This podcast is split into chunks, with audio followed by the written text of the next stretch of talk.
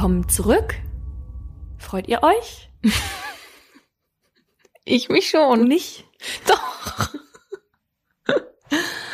Es ist viel passiert. Ich wollte eigentlich diese erste Folge des Jahres mit einer ganz tollen Neuigkeit anfangen, mhm. Weil ich gehört habe, dass ein mutmaßlicher Straftäter, über den wir mal gesprochen haben, jetzt zur Verantwortung gezogen wird. Aber ich konnte diese Info leider nicht verifizieren. Deswegen kann ich das jetzt leider doch noch nicht verkünden. Oh Mann, sowas hasse ich. Ja, blöd, ne? Ja, das machen auch viele InfluencerInnen immer. Ich habe ein ganz tolles neues äh, Projekt, aber darüber darf ich jetzt noch nicht sprechen. Das ist das Frustrierendste. Das sind unsere Art von Projekte. Eigentlich hasse ich solche Leute auch, weil dann denkt man doch immer, halt einfach dann die Gusche. Ja. Dann sag doch einfach nichts, weil dann fühle ich mich nicht getriggert. Also es tut mir sehr leid, aber das sollte eigentlich der Anfang werden. Deswegen muss ich jetzt auf eine nur halb so gute Geschichte zurückgreifen. Laura wollte unbedingt noch mal hören, dass ich ein Kind aus dem See gezogen habe, ne? Ja. Das durfte ich ihr dann nämlich nicht im wahren Leben zwischenmenschlich erzählen, weil wir sagen dann immer, stopp, das müssen wir dann im Podcast bereden. Also ich war vor Weihnachten in einem Park mit Fussel und Fussels Papa und sehe auf so einem halb zugefrorenen Teich zwei Jungs spielen. Und die haben die Füße so über dem Teich hängen lassen.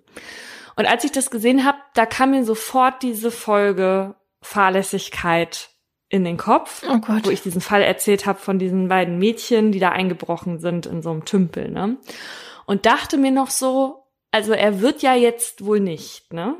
Weil es war ein Tag vor Weihnachten und es war halt gar nicht kalt, also war eigentlich eher mild. Ja, und in dem Moment hebte sich der Pro ab.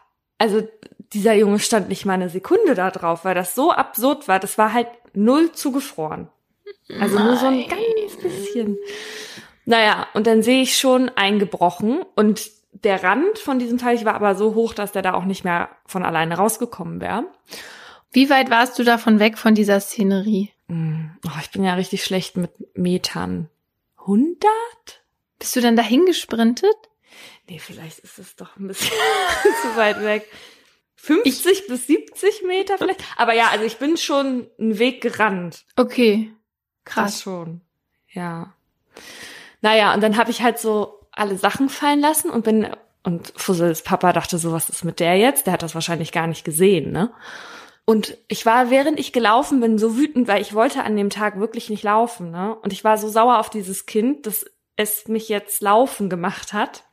Und habe halt so währenddessen so, so einen vollen Wutanfall gehabt und meinte, das war doch klar, dass das einbricht, ne? Naja, und dann habe ich den da so rausgezogen. Und dann gucke ich den so an und sein Freund war so völlig so, es hat den gar nicht interessiert. Und dann meinte ich so, sind deine Eltern hier? Und dann meinte der so, ja. Ich so, gehst jetzt bitte nach Hause? Er so, okay.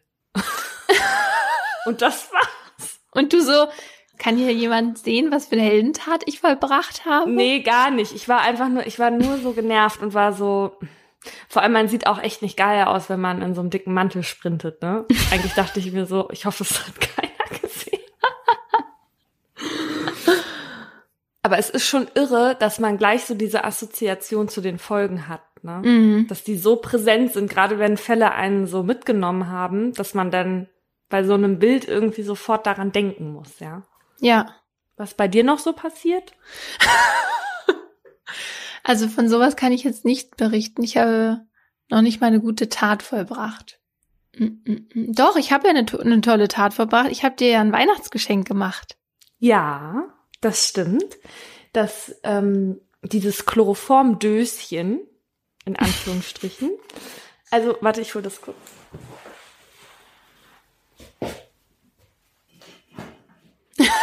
das ist so groß wie Paulinas Kopf ist größer. Also da steht drauf, minder giftig. Ach. Aber da war mal ein anderer Aufkleber vorher noch drunter. Mhm. Also weiß man nicht, was für Spuren da oh, da steht doch, ach so, doch. Ich sehe das von hinten, da steht auch Chloroform drauf. Okay. Abgefahren. Also haben die Chloroform mit Chloroform überklebt. Ähm, und du hast ja jemand anderen geschickt, um das abzuholen. Und der Verkäufer hat zu der Person gesagt, bitte nicht dran riechen. Quatsch. Ja. Aber das ist doch sauber gemacht, oder? Von innen? Nicht dran riechen. Ich rieche natürlich gerade dran. Paulina kippt um. Wir können diese Folge leider nicht mehr aufnehmen. Sie endet hier. Also es riecht nicht so, als hätte da jemand sauber gemacht, sag ich mal so. Schön. Ich finde, das passt gut zu deiner neuen Wohnung. Ja, und das passt auch gut zu diesem Podcast. Und damit herzlich willkommen zu Mordlust, einem Podcast von Partner in Crime. Daran müsst ihr euch jetzt gewöhnen. Mein Name ist Paulina Kraser. Und ich bin Laura Wohlers. In jeder Folge gibt es ein bestimmtes Oberthema, zu dem wir zwei wahre Kriminalfälle nacherzählen, darüber diskutieren und auch mit Menschen mit Expertise sprechen. Wir reden hier auch ein bisschen lockerer miteinander. Das hat aber nichts damit zu tun, dass uns die Ernsthaftigkeit fehlt, sondern das ist für uns immer so eine Art Comic Relief, damit wir zwischendurch auch mal aufatmen können. Das ist aber natürlich nicht despektierlich gemeint. Was auch nicht despektierlich gemeint ist, ist, dass wir jetzt in diesem Podcast auch Werbung schalten, weil irgendwie muss man sich ja finanzieren. Diese wunderbare Stimme, die spricht auch das Intro von Mordlust. Mhm. Und das ist keine von uns, weil das wurden wir schon öfter mal gefragt. Das ist unsere Kollegin Anna Kreuzberg, die wir noch aus Frühstücksfernsehzeiten kennen. In unserer heutigen Folge geht es um das Thema Massenmord. Und ich weiß nicht, wie es euch geht, aber wenn ich Massenmord höre, dann denke ich erstmal an den Holocaust mit Millionen von Toten. Aber laut Definition ist schon eine Tat mit vier Opfern als Massenmord anzusehen. Also wenn sie alle an einem Ort getötet werden. Masse hört sich jetzt auch nach wahnsinnig vielen Morden an und es gibt diese Fälle natürlich auch, wo es etliche Opfer gibt. Aber insgesamt machen Massenmorde nur unter einem Prozent aller Morde aus. Also das passiert so selten, dass die polizeiliche Kriminalstatistik Massenmorde an sich jetzt nicht nochmal extra aufführt. Unterschiedliche Formen vom Massenmord allerdings schon. Da gehe ich aber später in meinem Fall dann nochmal drauf ein. In den USA sieht das etwas anders aus. Da gibt es seit 2016 zumindest eine Datenerhebung, die Massenmorde abbildet. Und die hat aber auch bis zurück in die 70er Jahre geschaut. Und die hat gezeigt, dass das bis dahin stärkste Massenmordjahr in den USA 2019 war. Mhm. Und zwar mit 41 Massenmorden. Boah. Jetzt nicht zu verwechseln mit diesen Mass-Shootings, also wo natürlich auch viel geschossen wird, aber dann vielleicht nicht unbedingt vier Leute umkommen, weil davon gibt's natürlich viel, viel mehr. Aber bei diesen 41 Massenmorden, da kamen immerhin 210 Menschen ums Leben. Da gab's ganz unterschiedliche Motive. Und auch die Fälle, die wir heute mitgebracht haben, hatten ganz unterschiedliche Auslöser, die dann zu den Massenhinrichtungen geführt haben. Wir sagen ja immer Triggerwarnung in der Folgenbeschreibung, aber ich weiß von einigen von euch, dass sie da nicht immer nachgucken und dann kalt erwischt werden. Weil ich bei dem Thema, das jetzt kommt, selbst immer sehr emotional werde, sage ich jetzt gleich, worum es geht. Um den Massenmord an jüdischen Menschen. Und bestimmt haben viele von euch schon von den Auschwitz-Prozessen oder zum Beispiel vom Eichmann-Prozess gehört. Aber von der Verhandlung, von der ich heute erzähle, wissen gar nicht so viele. Dabei hatte sie die systematische Strafverfolgung der NS-Verbrechen in Deutschland erst so richtig in Gang gebracht. Und das nicht etwa, weil 1958 hier besonders viele Menschen der Meinung waren, man müsse die NS-Verbrecher zur Verantwortung ziehen, sondern eigentlich einzig und allein wegen eines sehr dreisten Mannes. Ulm 1953. Hier lebt Bernd Fischer mit seiner Frau und dem kleinen Sohn ein ganz normales Leben.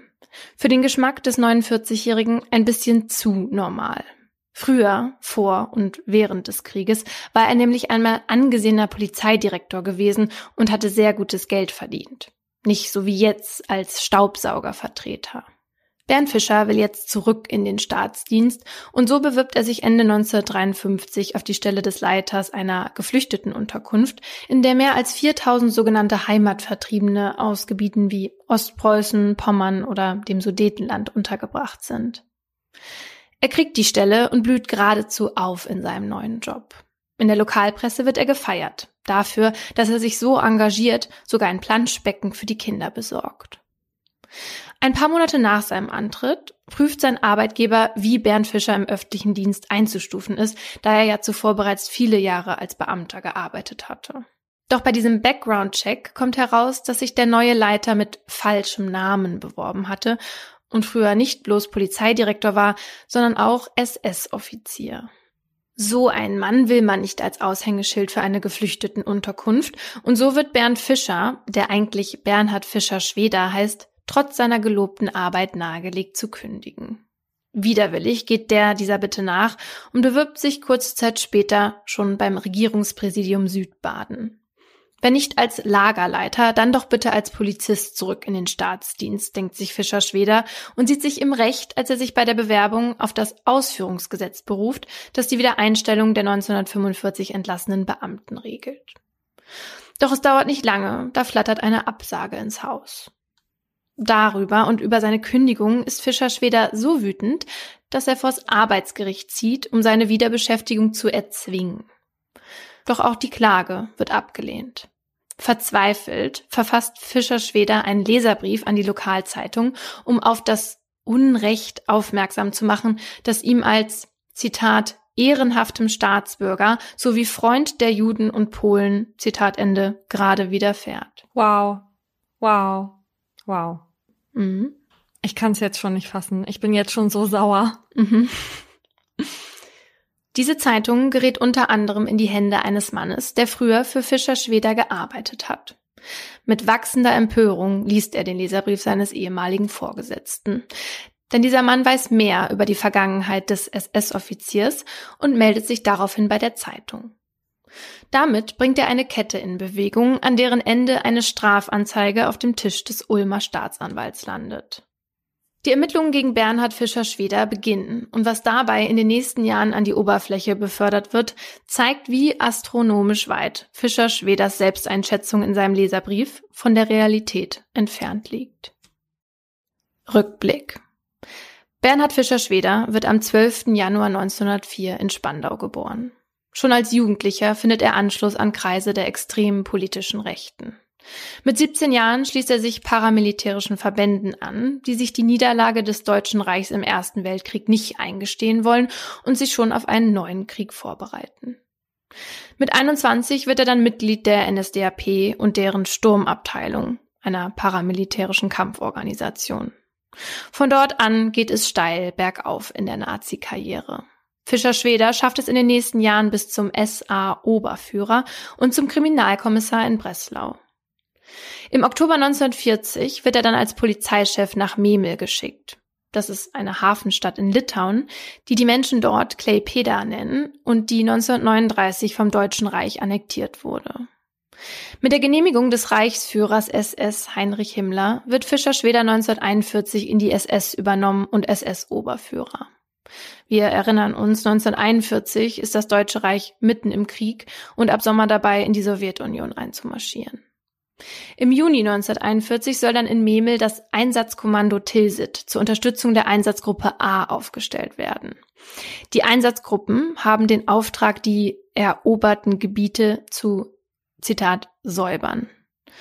Es handelt sich also um mobile Tötungskommandos, die dem Heer hinterherreisen und Menschen anderen, vor allem jüdischen Glaubens, anderer politischer Ansicht oder auch Menschen mit psychischen oder physischen Behinderungen töten. Das Einsatzkommando Tilsit soll sich um das deutsch-litauische Grenzgebiet kümmern, damit die Einsatzgruppe A dem Heer auf den Fersen bleiben kann. Deutsch-litauisch ist die Grenze übrigens, weil zu dem Zeitpunkt Polen auch schon Teil des Deutschen Reichs war. Zusammenstellen soll das Kommando der Memeler Gestapo-Chef Hans-Joachim Böhme. Weil der aber nicht genug Männer hat, bittet er Bernhard Fischer-Schweder um Hilfe, der seine Polizisten dafür gerne bereitstellt. Das erste Mal zum Einsatz kommt das Kommando am 24. Juni 1941 in der kleinen Stadt Garsten. An diesem Tag werden dort unter Anweisung von Fischer, Schweder und Böhme 200 jüdische Männer und eine jüdische Frau erschossen. Es ist der Beginn eines mehrere Monate dauernden Massakers, das das mobile Todeskommando in dem 25 Kilometer breiten Landstreifen verrichtet. Und immer sehen die Einsätze ähnlich aus. Männer, Frauen, Greise und auch Kinder werden aus ihren Häusern geführt und zu Hunderten in Kolonnen außerhalb der Ortschaft auf eine Wiese oder an einen Waldrand getrieben. Dort müssen sie teilweise nackt ihre eigenen Massengräber ausheben, vor die sie sich dann gruppenweise aufzustellen haben. Sie werden wegen Vergehen gegen die Wehrmacht auf Befehl des Führers erschossen, wird gerufen, dann abgedrückt.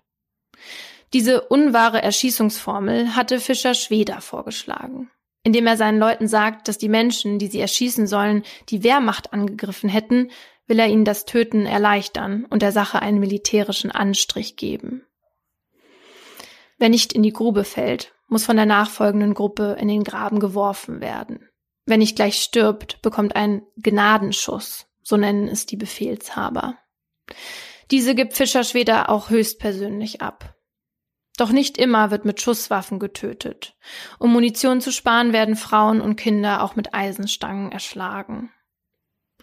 Neben dem Massensterben lassen sich Bernhard Fischer Schweder und die anderen in stolzer Pose fotografieren. Danach betrinken sie sich in der Gastwirtschaft und bezahlen mit dem Geld, das sie ihren Opfern zuvor abgenommen haben. Boah. So zieht das Einsatzkommando Tilsit durch das heutige Litauen und hinterlässt eine breite Blutspur.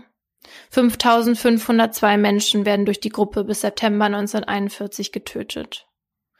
Bis Ende des Jahres fallen allen Einsatzgruppen zusammen mehr als eine halbe Million Juden und Jüdinnen zum Opfer.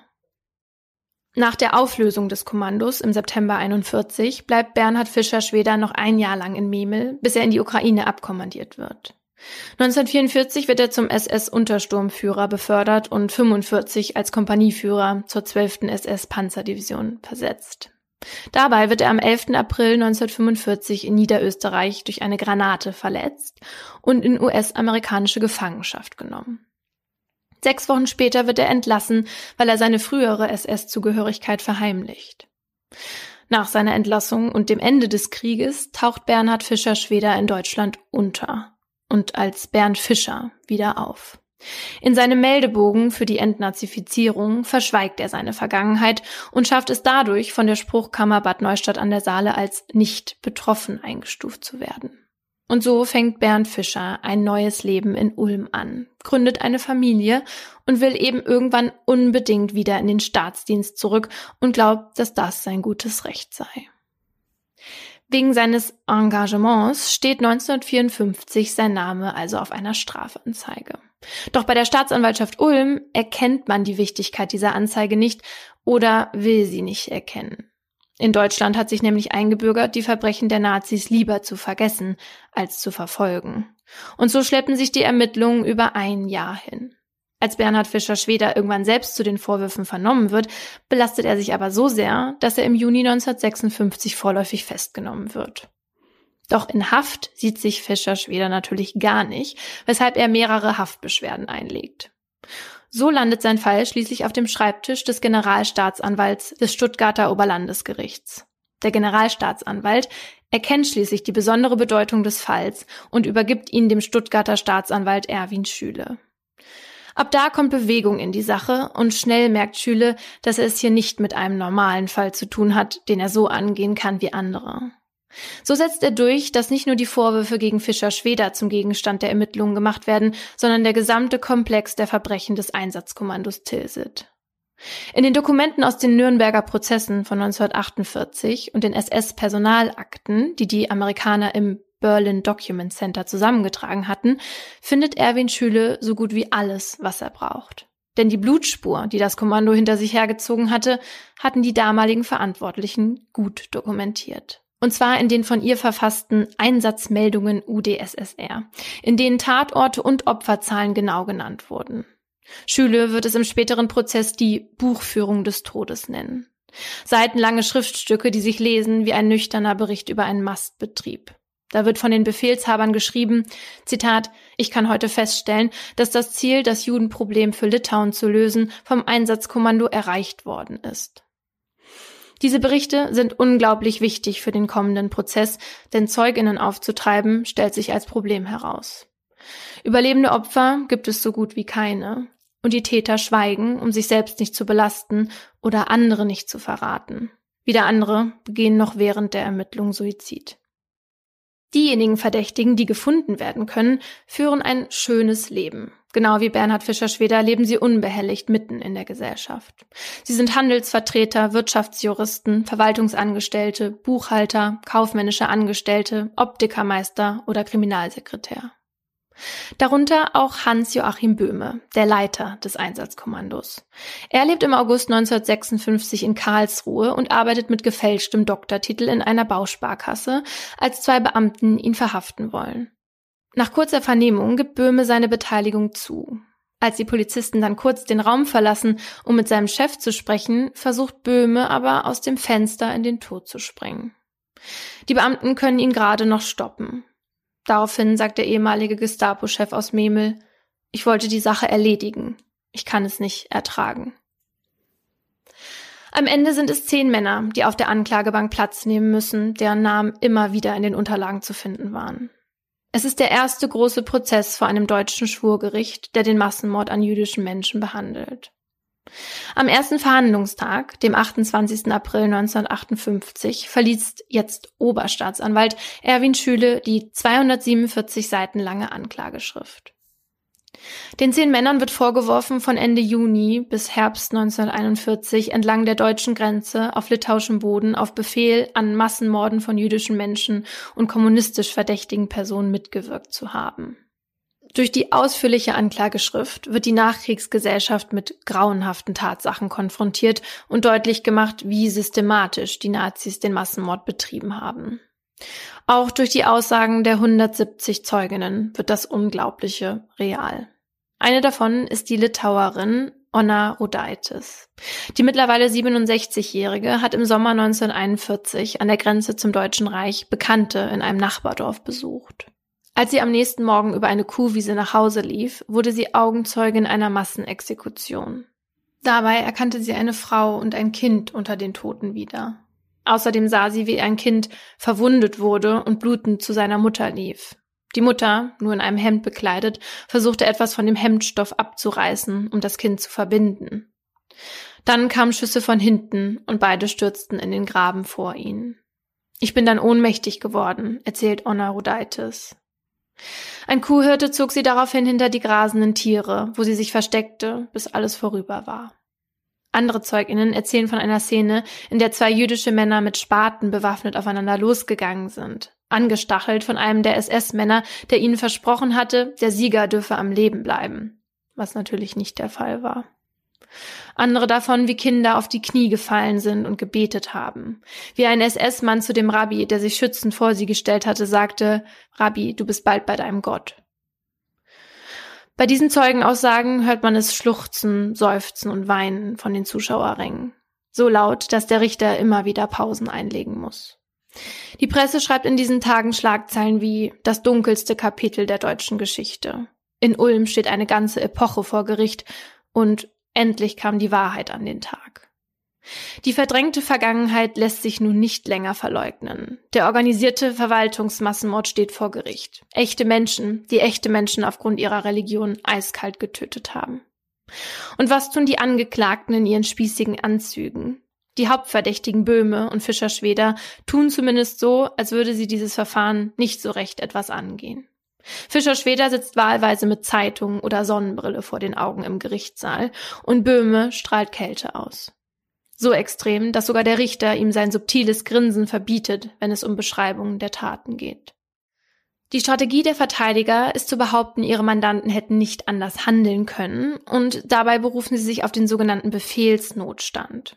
Denn sie hätten ja mit dem eigenen Leben dafür bezahlen müssen, wenn sie einen Mordbefehl verweigert hätten. Und einem Befehl, dem leistet man Folge, vor allem wenn er von so weit oben komme. Einer der Angeklagten sagt, ich musste mich damals von mir selbst rechtfertigen, dass ich da mitgewirkt habe. Aber ich tat dies, indem ich mich eisern an meinen Befehl klammerte, der mich dazu verpflichtete. Außerdem erklären die Verteidiger, dass ihre Mandanten die Tat nicht überblicken konnten und auch die Rechtswidrigkeit des Befehls nicht erkannten. Das sieht Staatsanwalt Schüle etwas anders und bezieht sich sogar auf Josef Goebbels, der 1944 im Völkischen Beobachter schreibt. Es ist in keinem Kriegsgesetz vorgesehen, dass ein Soldat bei einem schimpflichen Verbrechen dadurch straffrei wird, wenn er sich auf seine Vorgesetzten beruft, zumal wenn dessen Anordnungen im eklatanten Widerspruch zu jeder menschlichen Moral und jeder internationalen Übung der Kriegsführung stehen. Außerdem erklärt Schüle, dass es keinen einzigen Fall gebe, wo ein Mann den Mordbefehl verweigerte und daraufhin getötet wurde. Fischer Schweders Anwalt bezieht sich nicht auf den Befehlsnotstand. Kann er ja auch gar nicht, weil Fischer Schweder keinen direkten Befehl hatte, bei den Exekutionen mitzuwirken. Er war bloß der Bitte von Hans-Joachim Böhme nachgekommen und hatte freiwillig seine Gruppe angeboten. Seine Verteidigung ist eine andere. Er erklärt, er habe vieles gar nicht gewusst. Zum Beispiel, dass es sich bei den Opfern nur um jüdische Menschen gehandelt hatte. Der Mann, der das goldene Parteiabzeichen mit Stolz getragen hatte, kann sich jetzt vor Gericht nicht mehr so richtig erinnern, an den Exekutionen überhaupt teilgenommen zu haben. Dass Fischer Schweder ein guter Lügner ist, beweisen aber die anderen Angeklagten, die aussagen, dass er sehr wohl gewusst hatte, warum und wer getötet wird und dass er sich teilweise sogar als Leiter des Kommandos aufgeführt hatte. Nach 60 Verhandlungstagen spricht Staatsanwalt Schüle sein emotionales Schlussplädoyer. Es waren Menschen, die gelacht, geweint, geliebt und gearbeitet hatten. Seit 17 Jahren scheint für sie die Sonne nicht mehr. Und nicht einmal die Ruhe des Grabes hat man den Opfern gelassen. Ihre Gräber wurden später aufgerissen, die Leichen verbrannt und die Asche in alle Winde zerstreut. Weiter reflektiert er, der Grund, warum dieser Prozess als unangenehm empfunden wird, liegt darin, dass wir alle ein schlechtes Gewissen haben, wenn wir an jene Jahre des Ungeistes zurückdenken. Es ist schon so, dass wir alle, wenn wir ehrlich sind, mit uns ins Gericht gehen und bekennen müssen, wir waren damals alle zu feige. Zu den Angeklagten gerichtet erklärt Schüle, wenn nun die Angeklagten heute vor Gericht stehen, dann nicht etwa, weil sie früher der NSDAP, der SA, der SS, der Gestapo, dem SD oder der Schupo angehört haben, sondern einzig deshalb, weil ihnen die Mitwirkung bei einer Reihe von Verbrechen zur Last gelegt wird. Diese Taten sind nicht erst nach dem heute geltenden, sondern auch dem zum Tatzeit geltenden Recht strafbar gewesen. Am Ende seines Plädoyers fordert Schüle eine Verurteilung aller zehn Angeklagten wegen gemeinschaftlichen Mordes. Nach neun Tagen Beratung werden schließlich am 29. August 1958 die Urteile verkündet. Bernhard Fischer-Schweder wird wegen gemeinschaftlicher Beihilfe zum gemeinschaftlichen Mord in 526 Fällen zu einer Zuchthausstrafe von zehn Jahren verurteilt.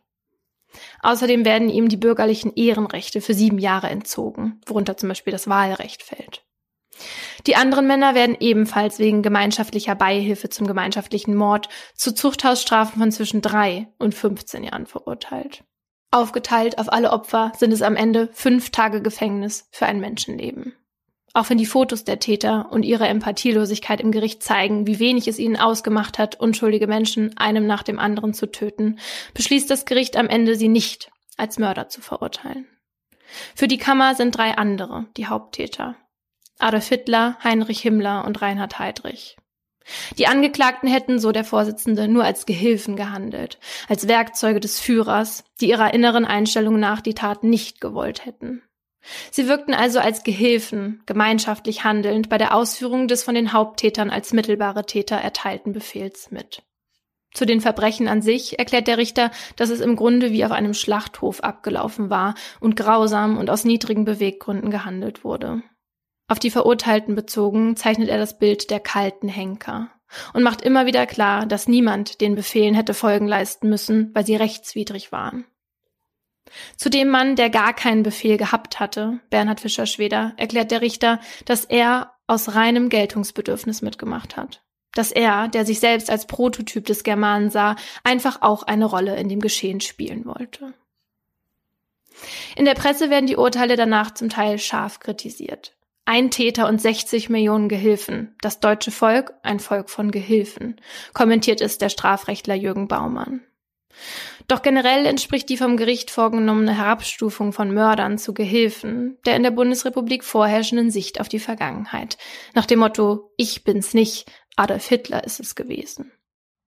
Doch trotz der milden Urteile wird der Ulmer Einsatzgruppenprozess zum Wendepunkt in der öffentlichen Wahrnehmung der Bestrafung nationalsozialistischer Verbrechen.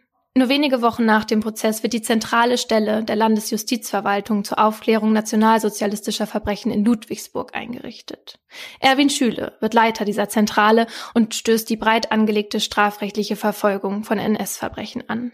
Darunter auch die, die 1963 zu den Auschwitz-Prozessen in Frankfurt am Main führt. Doch die bekommt Bernhard Fischer-Schweder gar nicht mehr mit. Nach vier Jahren in Haft stirbt der 56-Jährige im November 1960 an einer Lungenembolie. Auch die anderen Verurteilten bleiben nicht viel länger als er in Haft. Die meisten werden noch in dem Jahr oder in den zwei darauffolgenden vorzeitig entlassen. Nur Hans-Joachim Böhme sitzt zehn Jahre im Gefängnis und wird dann wegen eines Herzinfarkts vorzeitig entlassen.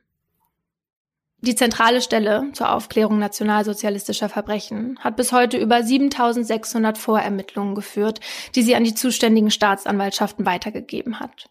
Dazu ist zu sagen, dass es sich vor allem um sogenannte Sammelverfahren handelt, bei denen es eine große Zahl von Beschuldigten gibt.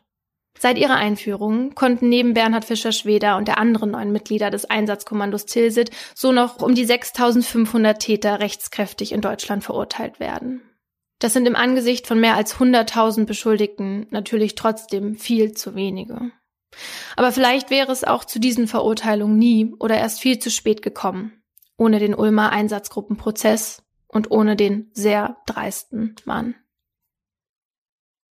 Also als du das mit dreist angefangen hast, da habe ich schon Böses geahnt. Aber das ist ja jenseits dessen, was man ertragen kann. Also offenbar haben ja weder er noch der Leiter dieses Einsatzkommandos irgendeine Art von Empathiegefühl. Mhm. Oder sind sich auch nur ansatzweise im Klaren, was die da gemacht haben. Ja. Und ich glaube, das Gericht hat das ganz richtig eingeschätzt, was er für ein Typ ist, weißt du? Mhm. Dass er das für seinen Geltungsdrang gemacht mhm. hat. Mhm. Genau wie er damals dann nach dem Krieg auch unbedingt wieder in den Staatsdienst wollte und hier irgendwie gedacht hätte, er hätte das Recht darauf. Alleine das Recht darauf haben. Äh, also, weißt du, der hat Menschen erschossen, die seiner Meinung nach kein Recht hatten zu leben. Ja. Und danach hat er sich in der Zeitung als Freund der Juden und Polen ja, bezeichnet. Also wie kann man denn bitte, also so, wie kann man überhaupt so sein? Mhm. Also ich bin ehrlich gesagt froh, dass ich jetzt fertig bin mit dem Fall, ne? weil so wichtig diese Thematik ist, ich kann die Ungerechtigkeit mhm. nur sehr schwer ertragen. Musste natürlich auch wieder ein paar Mal heulen bei der Recherche ich habe dir ja auch ein bisschen schon was erzählt, weil ich nicht mehr konnte. Ich wusste dann auch nicht mehr, wen ich das noch erzählen kann, so was Schlimmes, ne? Ja. Und ich immer so, nein, lass es einfach, ich möchte, ich möchte. Aber das ist ja auch ein Problem, ne? Man möchte es einfach nicht hören. Und das war auch damals das Problem. Ganz ja. weit weg von uns, bitte. Ja. Aber das ist natürlich ein Riesending, wenn dadurch die Aufarbeitung gehindert wird. Ja. Und eine Person, mit der ich gesprochen habe, äh, meinte dann, dass sie ein Einzelschicksal, also zum Beispiel den Mord an einem Kind, mehr mitnehmen würde als ein Fall wie der, den ich jetzt erzählt habe. Wie ist das bei dir? Kannst du das überhaupt sagen? Aber das ist ja falsch. Also das sind ja ganz viele Einzelschicksale gewesen. Mhm. Du, wir haben die jetzt natürlich nicht gehört, aber von all den Personen, von denen du da gerade gesprochen hast, das sind alles Menschen mit einer Geschichte, mit einem Schicksal, die man alle auch einzeln hätte erzählen können.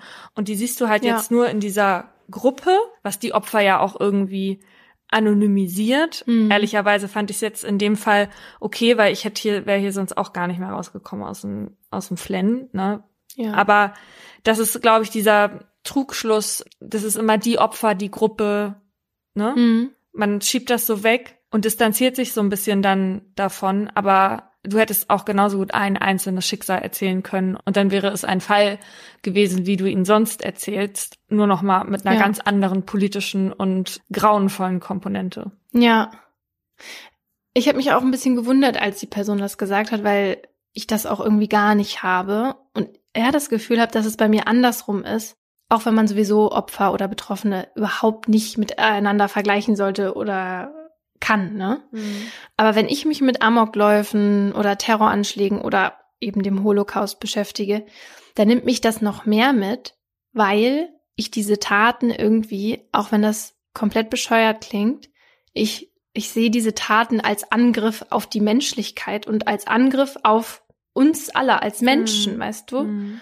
Aber bei der Recherche zu genau diesem Thema habe ich in einem Beitrag des US-Psychologen Paul Slovich gelesen, dass es eigentlich offenbar normal ist, dass Menschen von einem Einzelschicksal stärker angesprochen werden als von einer Reihe von Schicksalen. Laut Slovich sind Menschen daher seelisch nicht in der Lage, angemessen auf beispielsweise einen Völkermord zu reagieren. Was man laut dem Psychologen zum Beispiel Anfang der 2000er in Darfur gesehen hat, wo innerhalb von wenigen Jahren Hunderttausende Menschen bei einem Völkermord ums Leben kamen und von der Weltbevölkerung nicht so viel Empathie, sag ich jetzt mal, rüberkam. Mit einem Experiment wollte er die Stärke des Mitleids testen und hatte dazu einer Gruppe von schwedischen Studentinnen das Foto eines sterbenden afrikanischen Mädchens gezeigt, einer anderen das eines sterbenden Jungen und der dritten Gruppe beide Fotos zusammen. Die Teilnehmenden konnten dann sagen, wie viel sie jeweils spenden würden, um dem Kind oder eben beiden zu helfen.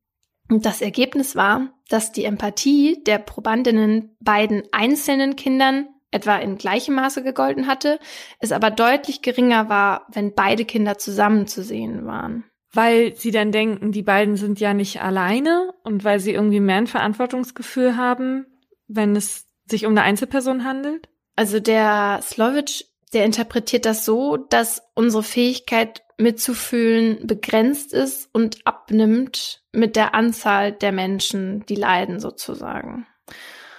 Und vielleicht erklärt das ja auch irgendwie für ein paar der TäterInnen im Zweiten Weltkrieg, wie sie überhaupt zu diesen Taten in der Lage waren. Naja, also ich verstehe dieses Phänomen, dass das einzelne Schicksal in einer Gruppe Menschen verschwimmt, mhm. aber also das muss sich ja jeder bewusst machen, dass zwei Menschen immer noch zwei einzelne Schicksale sind. Ja. Ne? Also es ist wahrscheinlich eher dieses auf den ersten Blick, wenn man eben nicht darüber nachdenkt. Hm. Kommen wir zurück zum Fall.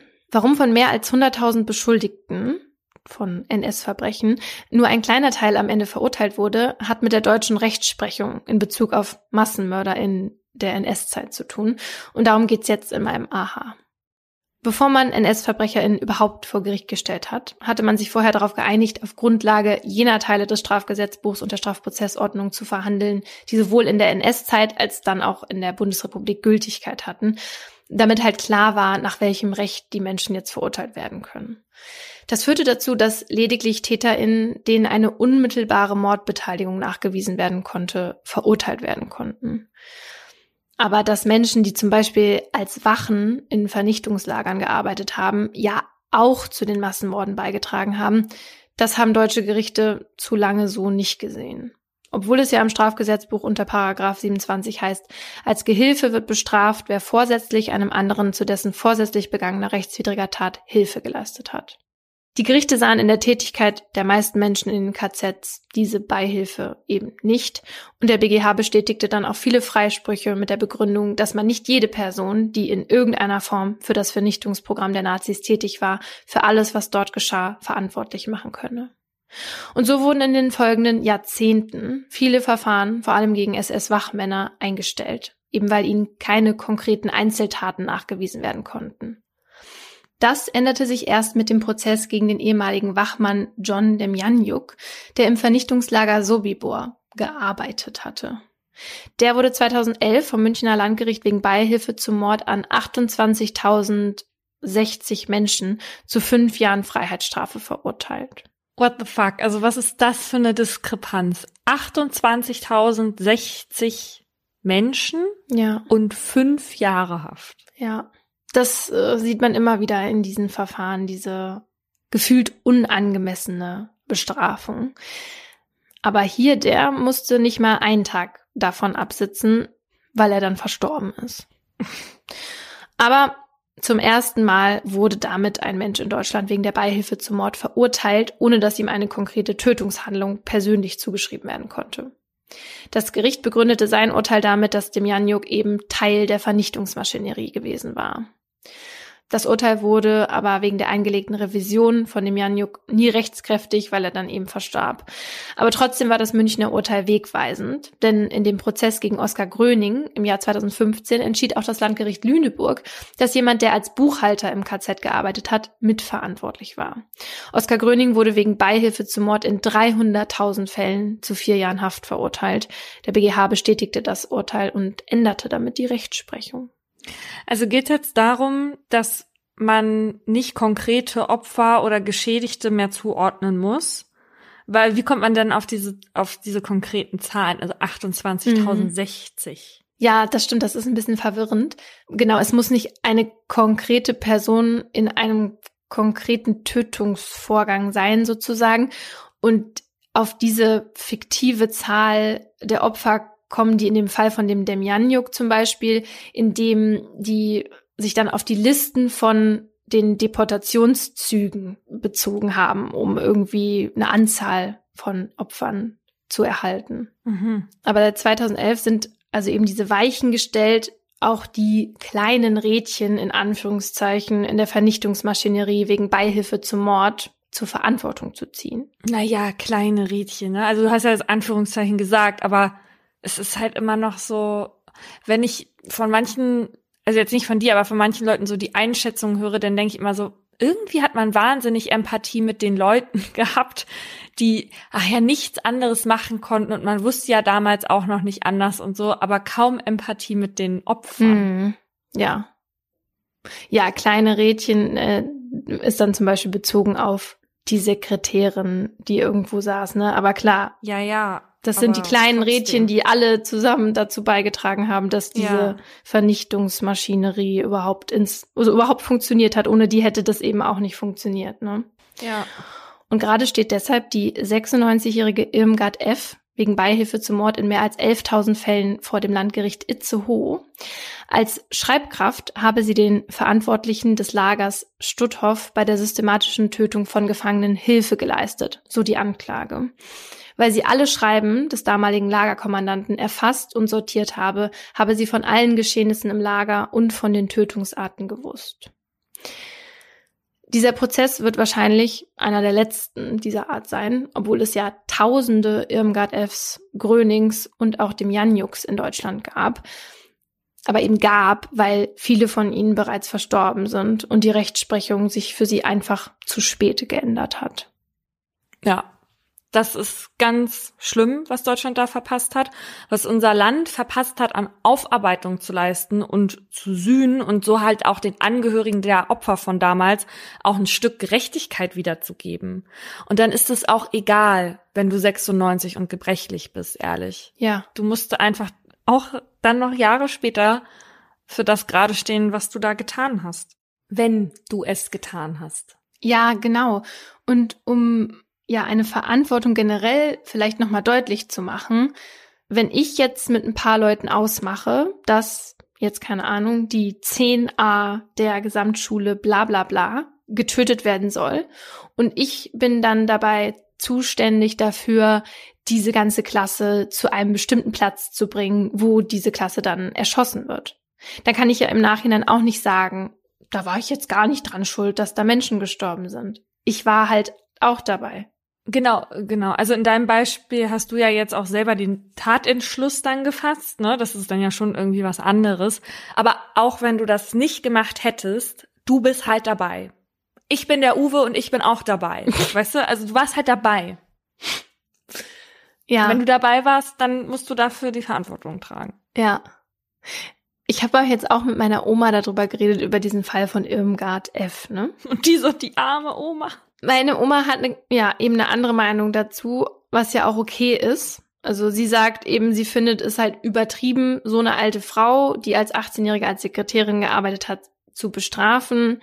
Ich glaube auch vor allen Dingen in Bezug darauf, dass sie weiß, dass versäumt wurde, dass die anderen Menschen, die, sag ich jetzt mal, schlimmere Sachen gemacht haben, weil sie direkt beteiligt waren und getötet haben, nicht verurteilt wurden. Ne? Ich ja, kann mir vorstellen, ja. dass das irgendwie von da kommt. Und aber, to be honest, manche Großeltern kriegen dieses Denken von damals auch nicht so richtig raus, weil sie das, was damals passiert ist, ja auch irgendwie vor sich selber rechtfertigen müssen oder das zumindest versuchen, indem sie halt ihre eigene Beteiligung oder eben die Beteiligung anderer runterspielen. Ja, ja, aber ich, ich meine, deswegen sage ich ja auch, das ist okay, dass sie das so sieht, ja. Ich weiß nicht, wie wir, wir können uns halt nicht da reinversetzen, wie das damals war, ja, und ob, ob man sich da noch mal irgendwie von abkapseln kann irgendwann.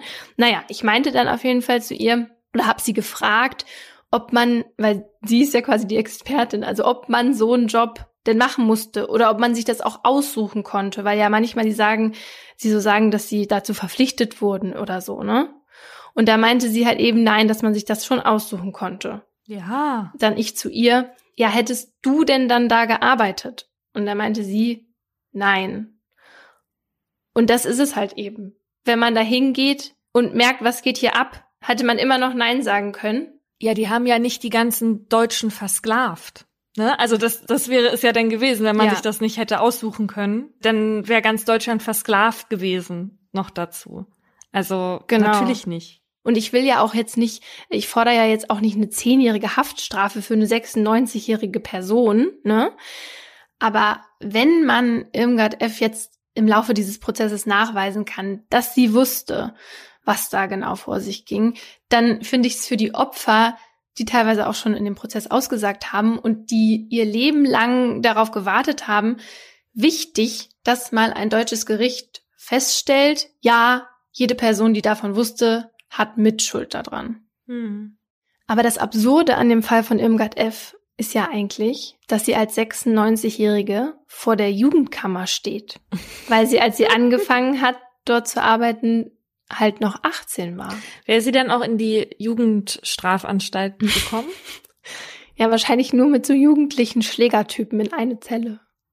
Aber noch absurder finde ich eigentlich, dass sie im September erst geflohen ist und dann nicht zu ihrem eigenen Prozess erschien. Also aus ihrer Seniorenunterkunft geflohen. Hm. Ja, dieser Fall hat einfach ganz vi- viele Aspekte, wo man den Kopf schütteln möchte. Ja. Aber als Sen- Senioren vor der Jugendstrafkammer aus dem Heim fliehen, ist auch äh, weird. Die Triggerwarnung für meinen Fall findet ihr in der Folgenbeschreibung und einige Namen habe ich geändert. Nur noch eine Woche die Schulbank drücken, dann sind endlich Sommerferien. Das liegt an diesem Freitagabend irgendwie in der Luft. Die Sonne scheint, die Stimmung ist ausgelassen und die Laune gut. Und das, obwohl Fußball heute ausgefallen ist. Jan hat eigentlich jeden Freitag Training und das nimmt er normalerweise sehr ernst. Der 14-Jährige will später mal Profifußballer werden. Seine Mutter sagt sogar, Jan sei Fußball verrückt. Doch heute, am 22. Juli 2016, muss er darauf verzichten und sich eine Alternative für den Abend überlegen. Der neue Plan ist, sich mit Freunden im Maggis zu treffen, wie Jugendliche in Jans Alter zu McDonalds sagen. Jan trägt an diesem Tag wie so oft seine Cappy über seinen Undercut. Meist hat er sie falsch herum auf, dann gucken die großen braunen Augen unter dem Verschluss hervor. Gemeinsam mit seinem Freund Seljuk, der in der Nachbarschaft wohnt, macht er sich auf nach Mosach, dem Stadtteil in München, in dem auch das Olympia-Einkaufszentrum steht, das alle nur OEZ nennen. Die Hanauer Straße ist an diesem Tag sehr belebt. Es ist gegen halb sechs Uhr abends und viele aus dem Viertel strömen Richtung OEZ, um noch Besorgungen für das Wochenende zu machen. Jan und seine Clique, bestehend aus Armela und Sabine, beide 14 Jahre alt, Roberto und Seljuk, beide 15, und dem 13-jährigen Bennett sitzen im Schnellimbiss neben dem Einkaufszentrum umeinander herum und läuten das Wochenende ein. Bestellt haben sie noch nicht. Was die Jugendlichen nicht bemerken ist, dass bereits seit kurz nach 17 Uhr ein junger Mann, nur wenige Jahre älter als Can, durch das Restaurant streunert. Ein paar Stunden zuvor hatte dieser sich mit einem Fake-Account bei Facebook eingeloggt und unter dem Namen Selina A. gepostet. Kommt heute um 16 Uhr Maggie am OEZ und ich spendiere euch was, wenn ihr wollt, aber nicht zu teuer. Nachdem der junge Mann nicht auf die traf, auf die er treffen wollte, verließ er die Filiale wieder. Und jetzt ist er zurück, schleppt sich mit seinem Rucksack bepackt die Treppe in den ersten Stock hoch und verschwindet auf der Toilette. Gleich neben dem Tisch von Jan und seinen FreundInnen. Wenig später öffnet sich die Tür wieder. Der junge Mann kommt raus und hält jetzt etwas in der Hand, eine Langwaffe. Damit tritt er an den Tisch der sechsköpfigen Gruppe heran und schießt. 18 Mal feuert er auf alle sechs. Es ist 17.51 Uhr, als die Schüsse die wuselige Hintergrundakustik des Schnellimbisses durchschneiden. Dann bricht Panik aus. Menschen rennen nach draußen. Auch von dort hat man die Schüsse gehört. Ein Jugendlicher flüchtet mit seiner Schwester über die Terrasse des McDonalds in Richtung Saturn. Wenige Augenblicke später sehen PassantInnen einen jungen Mann mit Waffe in der Hand ebenfalls Richtung Elektromarkt gehen. Dort schießt er an der Einfahrt zur Tiefgarage auf zwei Autos und danach auf einen Jugendlichen. Es ist der Jugendliche, der gerade mit seiner Schwester Richtung Saturn geflüchtet war, in der Hoffnung, sich in die richtige Richtung zu retten. Insgesamt schießt der Mann 16 Mal. Auch auf Flüchtende, verletzt dabei eine Mutter, die mit ihren zwei Söhnen unterwegs ist, tödlich. Alles ist laut und viele wissen nicht, woher die Schüsse kommen. Am U-Bahn-Ausgang in der Höhe des Saturns wird eine andere Mutter, die mit ihren drei Kindern und ihrem Ehemann unterwegs ist, von hinten in die Unterschenkel getroffen. Die Familie kann sich danach noch in den Saturn retten. Auf dem Gehweg vor der Filiale wird ein 19-Jähriger von fünf Schüssen getroffen. Dann wendet sich der Täter der Ampel zu, um die Straßenseite zu überqueren. Es ist rot. Er stoppt und wartet, bis es grün wird. Das Olympia-Einkaufszentrum heißt so, weil es 1972 für die Olympischen Sommerspiele eröffnet wurde. 135 Geschäfte passen hier auf zwei Ebenen. Diamant, 20 Jahre alt, hat sich hier heute mit einem Freund auf eine Limo verabredet. Als Dimo, wie ihn seine Freunde nennen, gerade mit der Rolltreppe ins obere Geschoss fährt, hat er noch nichts von den Schüssen mitbekommen. Ihm fällt der junge Mann mit der Waffe in der Hand auch nicht auf, der an ihm vorbeigeht. Dimo fällt aber ihm auf. Der Mann lässt Dimo vorbeiziehen, dreht sich dann um und läuft ihm hinterher. Dann schießt er von hinten auf ihn. Das ist gerade kurz nach sechs. Die Lage draußen ist unübersichtlich. Innerhalb weniger Minuten gehen etliche Notrufe bei der Polizei ein. Menschen haben einen Täter gesehen, andere mehrere. Doch wo er oder sie sich jetzt aufhalten, kann keiner sagen. Die Polizei schickt etliche Einsatzkräfte zum Einkaufszentrum, versucht das Gebiet herum weiträumig abzusperren, während sich die Menschen, die eben noch auf der Straße standen, in den Saturn retten. Um 18.04 Uhr wird ein bewaffneter Mann auf dem sonst leeren Parkdeck der Shopping Mall gesichtet. Auch ein Anwohner in dem Mehrfamilienhaus gegenüber des Decks bemerkt den Mann und beginnt ihn aus dem fünften Stock anzubrüllen. Ein Wichser bist du. Ich bin wenigstens hier geboren worden, schreit der Bewaffnete zurück. Ein Wichser bist du. Was machst du für einen Scheiß? brüllt der 57-Jährige. Darauf schießt der Bewaffnete auf den Mann, trifft aber nur den Balkon. Weil Teile des Geschosses aber abprallen, erleidet ein Nachbar eine Splitterverletzung. Einige PolizistInnen treffen auf dem Parkdeck ein. Sie waren den Hinweisen einiger ZeugInnen gefolgt und eröffnen jetzt das Feuer auf den Mann. Aber verfehlen. Der Mann flüchtet über den Notausgang, verliert dabei zwei Handys und ist danach wie vom Erdboden verschluckt. Inzwischen kursieren die ersten Videos und Bilder im Netz. Anschlag, Amok, Terror steht darunter. Dabei weiß man eigentlich gar nichts. Weil die Aussagen der ZeugInnen alle unterschiedlich sind, fällt es der Polizei schwer, den Überblick zu behalten. Um 19.02 Uhr, gut eine Stunde nach den ersten Schüssen, gehen bei der Polizei Meldungen ein, dass auch am Stachus geschossen wird.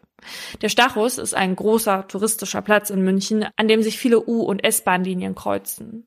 Viele Menschen passieren ihn jeden Tag, um zur Arbeit zu kommen. Während nun auch dorthin mehrere Einsatzkräfte unterwegs sind, versucht man am OEZ noch immer einen Überblick zu bekommen. In der McDonalds-Filiale, wo sich nur wenige Minuten zuvor Jan noch mit seinen Freundinnen unterhalten hat, herrscht noch immer Chaos. Der Mann hatte zwar auf alle sechs geschossen, doch einer von ihnen hatte sich wegducken können. Zwar wurde er von den Schüssen in den Oberkiefer und in den Brustkorb getroffen, aber er lebt noch. Boah. Blutend schleppt er sich zur Rettungstreppe und haucht, ich brauche Hilfe. Vor dem McDonalds sammeln zwei Erwachsene den Teenager auf und rufen einen Krankenwagen. Der rast mit seinem Patienten in die Haunersche Kinderklinik. Mittlerweile wird die Münchner Polizei durch das Spezialeinsatzkommando der Antiterroreinheit GSG 9 unterstützt. Einsatzkräfte aus Hessen und Thüringen und sogar aus Österreich rollen an, um die Lage in den Griff zu bekommen. Obwohl die Polizei noch immer kommuniziert, dass die Lage unübersichtlich ist, kursieren im Netz die ersten Gerüchte von Terror. Um 19.24 Uhr gibt die Polizei das erste Mal raus, womöglich Terroranschlag, mehrere Anschlagsorte, mehrere Täter. Nicht mal zehn Minuten später bestätigt die Polizei Schüsse in der Fußgängerzone. Damit wird die große Angst vor einem Anschlag in Deutschland Gewissheit. Der Anschlag in Nizza, bei dem ein Mann in einem LKW in eine Menschenmenge fuhr und 86 Menschen, darunter auch drei aus Deutschland, tötete, ist erst acht Tage her und sitzt noch tief in den Knochen.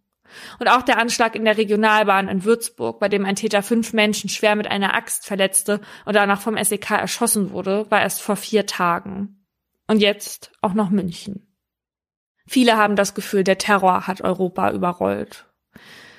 Ganz weit weg von diesem Gefühl sind zu diesem Zeitpunkt noch Susanne und Tom, die gerade ins Hofbräuhaus einkehren. Das Hofbräuhaus ist eine Art Bieroase, in der man zu Maß und Weißwurst eine laute Geräuschkulisse aus etlich verschiedenen Sprachen bekommt. Über 1500 Leute sind heute zu Gast, wie immer aus der ganzen Welt. Susanne trinkt eigentlich gar kein Bier, aber das soll ihr an diesem Tag egal sein, denn im Sommer kann man im Hofbräuhaus so schön draußen sitzen. Man kommt hier immer mit den unterschiedlichsten Leuten ins Gespräch, neben die man auf die Bierbank gesetzt wird. Rechts von Susanne sitzen Navy Seals, links eine amerikanische Familie mit Kindern. Doch nach einer Weile weicht die ausgelassene Stimmung besorgten Gesichtern. Etwas auf dem Handy weckt die Aufmerksamkeit der Sitznachbarn. Über WhatsApp bekommen die Touris Nachrichten, dass es am OEZ Schüsse gab. Ob das weit weg sei, wollen sie von Susanne und Tom wissen. Dicht dran ist es nicht, circa zehn Kilometer, also erstmal kein Grund zur Panik, denkt Susanne. Kurz darauf fliegen Helikopter über ihre Köpfe. Ob das denn auch normal sei, will der Ehemann der amerikanischen Familie wissen. Susanne überlegt. Ganz in der Nähe ist ein Klinikum, vielleicht hat das ja was damit zu tun. Es ist 19.20 Uhr, als Susanne und Tom beschließen zu gehen. Doch als sie gerade aufstehen und zur Kasse wollen, stürmen ihnen drei schreiende Kellner entgegen, die nach Hilfe rufen. Sowas hat Susanne noch nie in ihrem Leben gesehen. Männer, die schreien. Jemand ruft, draußen wird geschossen. Von der einen auf die andere Sekunde bleibt nichts mehr an seinem Platz. Tische und Stühle fliegen umher, Teller und Maßkrüge zerscheppern. Von außen drückt sich eine Welle in das Hofbräuhaus. Und Susanne und Tom hören es jetzt auch. Klack, patsch, klack, patsch. Richtig laut. Die Soldaten, die eben noch neben Tom und Susanne saßen, springen unter die Tische. Die einen Gäste sehen Angst und Panik in den Augen der anderen, und als wäre das ansteckend, verfallen sie selbst in eine. Susanne und Tom versuchen sich Richtung Servicestation zu retten. Susanne wirft sich auf den Boden, Tom sich schützend auf sie drauf. Drei bis vier Minuten hören die beiden einen Mix aus Schüssen, Hilfeschreien und den Lärm der Hubschrauber über ihnen. Mittlerweile wurde am Olympiapark, am Isartor und im Hofbräuhaus Schüsse gemeldet. Auch Sibel und Hassan Leila haben inzwischen erfahren, was in München los ist und sorgen sich um ihren Sohn Jan, der heute ins OEZ wollte. Mehrmals versuchen sie ihn auf seinem Handy zu erreichen. Vergeblich. Und auch die Familie von Seljuk, dem Jungen von nebenan, kommt nicht zu ihm durch. Voller Sorge entschließen sich die Leylas, zum Einkaufszentrum zu fahren. Von dort werden sie mit einem Bus zu einer Sammelstelle für Angehörige gebracht, die jemanden vermissen. Weiter kommen sie nicht, alles andere ist abgesperrt. Bei der Sammelstelle ist viel los, nichts wirkt organisiert. Die Leylas müssen ein Kärtchen ausfüllen, auf dem sie den Namen ihres Sohnes Jan schreiben. Dort sitzen sie nun und warten. Er hat sich sicherlich versteckt, redet Hassan Siebel zu, die immer tiefer in Sorge versinkt. Es ist 20.11 Uhr, als die Polizei auf Facebook vermeldet, dass ZeugInnen drei verschiedene Personen mit Schusswaffen gemeldet haben. Auf der Spur sind sie zu diesem Zeitpunkt keiner von ihnen. Dafür gibt's immer wieder neue Meldungen von Orten, wo Schüsse fallen und es Verletzte gibt. Im Hofbräuhaus hat sich die Lage inzwischen beruhigt. Es ist leiser geworden. Viele Menschen sind schon nach draußen geflüchtet. Susanne und Tom stehen auf und sehen das, was die letzten Minuten angerichtet haben. Zerbrochene Fensterscheiben, Blut an den Rahmen, Glas liegt überall rum. Andere, die sich auch gerade aus ihrem Versteck trauen, gucken verängstigt umher. Eine Frau berichtet, sie habe von der Balustrade einen Mann herunterfallen sehen, der von einer Kugel getroffen wurde. Susanne und Tom haben in diesem Moment gelernt, was es heißt, Todesangst zu haben, erklären sie Jahre später im Dokumentarfilm München Stadt in Angst vom BR. Als der Krankenwagen vom OEZ mit Blaulicht auf das Gelände der Haunerschen Kinderklinik rast, steht Oberarzt Florian Hoffmann schon bereit. In den Kliniken rund um München gab es die Ansage, dass mit etwa 100 Schwerverletzten zu rechnen sei. Der Jugendliche, den Oberarzt Hoffmann behandeln soll, kommt direkt aus dem McDonalds, hat schwere Schussverletzungen, teilt man ihm mit. Der Patient wird sofort versorgt. An diesem Abend herrscht Hochbetrieb in dem Klinikum, auf dessen Gänge bunte Malereien hängen, um den Ort kinderfreundlich zu machen. Dann meldet sich der Klinikpförtner. Die Station muss sofort verbarrikadiert werden. Am besten alle auf den Boden und weg von den Fenstern. Er habe ein oder mehrere bewaffnete Personen auf dem Klinikgelände gesehen. Das Klinikpersonal schaltet sofort und versperrt die Stationstür.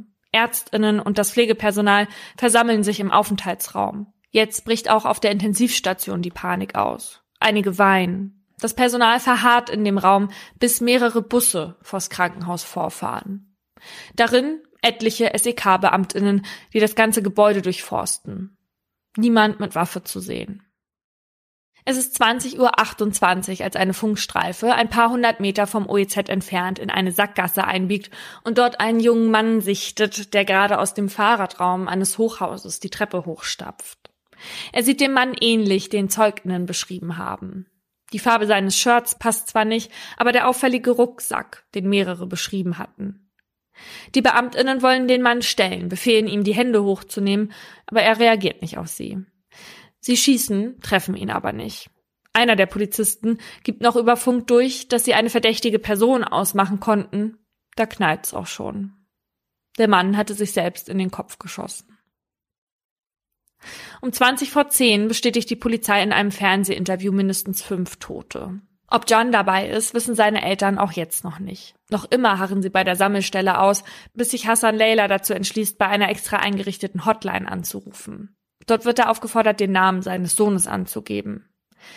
Nein, der sei weder unter den Toten noch unter den Verletzten, sagt die andere Stimme am Telefon. Auch Seljuk sei nicht dabei. Doch beide Jungs melden sich nach wie vor nicht bei ihrer Familie. Hassan und Sibel entscheiden sich, sich auf den Weg zur anderen Seite des OEZs zu machen, um dort vielleicht mehr Informationen abgreifen zu können. Mittlerweile ist es mitten in der Nacht. Kurz nachdem sie die Sammelstelle verlassen haben, klingelt das Handy. Es ist eine Cousine von Hassan, die mit ihnen an der Sammelstelle gewartet hatte. Hier sind Beamtinnen, die mit euch reden wollen, sagt sie. Also drehen die beiden wieder um. Reden ist nicht nötig. Die Eltern können sofort an den Gesichtern ihrer Familienmitglieder ablesen, worum es geht. Der Beamte fragt Hassan, ob John eine Käppi getragen habe. Hassan bejaht. Tut mir leid, der ist tot, sagt der Mann oh Gott. und dreht sich, so schildert es Hassan im SZ-Podcast Terror am OEZ, um und steigt in ein Auto und fährt weg. Nee. Hassan und Sibel stehen allein da. Da ist niemand, der ihre Gefühle auffangen oder ihnen Hilfe geben kann. Kein medizinisches Personal, keine Polizei, keine Betreuung. Nur noch sie, Leere und Schmerz. Um 21.16 Uhr tritt die Polizei das erste Mal in einer Art Pressekonferenz vor die Kamera. Man suche immer noch nach einem bis drei Tätern. Allerdings dementiert der Pressesprecher, dass es am Stachus Schüsse gegeben habe. Generell habe bisher kein weiterer Schauplatz der vielen Gemeldeten bestätigt werden können. Tatsächlich gibt es keinen der anderen Tatorte, die gemeldet wurden, wirklich. Dass trotzdem immer wieder Männer mit Waffen gesehen wurden und werden, lässt sich vermutlich so erklären, dass viele Polizisten in Zivil unterwegs sind, die für Täter gehalten werden. So war es zum Beispiel bei der Kinderklinik. Dort stellt sich heraus, dass der Mann, den der Fördner gesehen hatte, ein bewaffneter Zivilpolizist war, der in der Nähe der Klinik wohnt und zum Goetheplatz wollte. Und weil der Weg über das Krankenhausgelände eine Abkürzung ist, hatte er den genommen. Das wusste der Wachmann aber natürlich nicht und sah unter den aktuellen Umständen in dem Mann mit Pistole eine potenzielle Bedrohung. So wie dem Wachmann geht es an diesem Tag vielen Menschen. Noch dazu kommt, dass der Mann, der sich selbst in den Kopf geschossen hatte, anders gekleidet war als der Mann, den man am OEZ beschrieben hatte. Auch deshalb ist man sich zu diesem Zeitpunkt noch nicht sicher, ob es sich nicht um mehrere Täter handeln könnte. Später kommt heraus, dass der Mann zwei Oberteile übereinander trug, von denen er eines im Laufe des Abends auszog. Das wurde später in dem roten Rucksack gefunden. Bis spät in die Nacht wissen also weder die 2000 Einsatzkräfte noch die MünchnerInnen was, wo und wie viele. Erst um halb drei Uhr morgens gibt die Polizei bekannt, es habe nach aktuellen Ermittlungen nur einen Täter gegeben und der habe sich selbst erschossen. Ein kurzes Aufatmen, nachdem die Stadt über Stunden in Panik verfallen war. Es war kein von einer Organisation ausgeübter islamistischer Terrorakt, vor dem man sich 2016 so fürchtet, sondern ein Einzeltäter, der die Tat für sich allein plante und neun Menschen tötete. 36 wurden laut SZ schwer verletzt, inklusive derer, die bei der Massenpanik verwundet wurden und die, die angeschossen wurden. Darunter auch Jans Freund Bennett, der 13-Jährige, der jüngste der Clique. Er sieht noch aus wie ein Kind. Nachdem er von zwei glatten Durchschüssen getroffen wurde und sich die Treppe des McDonalds nach außen schleppte, wurde er von dem Team in der Haunerschen Kinderklinik versorgt und für einige Tage ins künstliche Koma versetzt. Vier Wochen später kam er wieder nach Hause. Sein Oberkiefer und seine Zähne sind zwar kaputt, aber immerhin lebt er noch. Als einziger seiner Freunde. Auch seine Eltern wussten den ganzen Abend nicht, was mit ihrem Sohn ist. Sie wussten nur, dass Bennett ins OEZ gehen wollte, um sich dort Latschen für den Sommer zu kaufen. Dann rief irgendwann ein Freund von Bennett bei der Familie an und berichtete, er habe entweder im Fernsehen oder im Internet ein Bild von Bennett gesehen, wie er regungslos auf einer Trage lag. Erst als ein Arzt für die Eltern in der Kinderklinik anrief und Entwarnung gab, dass ihr Sohn noch lebe, hatten die Eltern Gewissheit. Davor verbrachten sie stundenlang in Angst. Eine Angst, die an dem Abend nicht nur Eltern und Angehörige übermannte, sondern fast die ganze Stadt. Bei der islamistisch motivierten Anschlagsserie in Paris neun Monate zuvor hatte es insgesamt acht verschiedene Tatorte in und um Paris herum gegeben. Bei den Anschlägen vier Monate zuvor in Brüssel gab es zwei Orte, an denen der Terror einbrach. Der Flughafen und die Metrostation. Kein Wunder also, dass man in München nach der Meldung vom OEZ dachte, Männer mit Waffen seien Terroristen. Und deswegen hörte sich auch für viele jeder Knall wie ein Schuss an.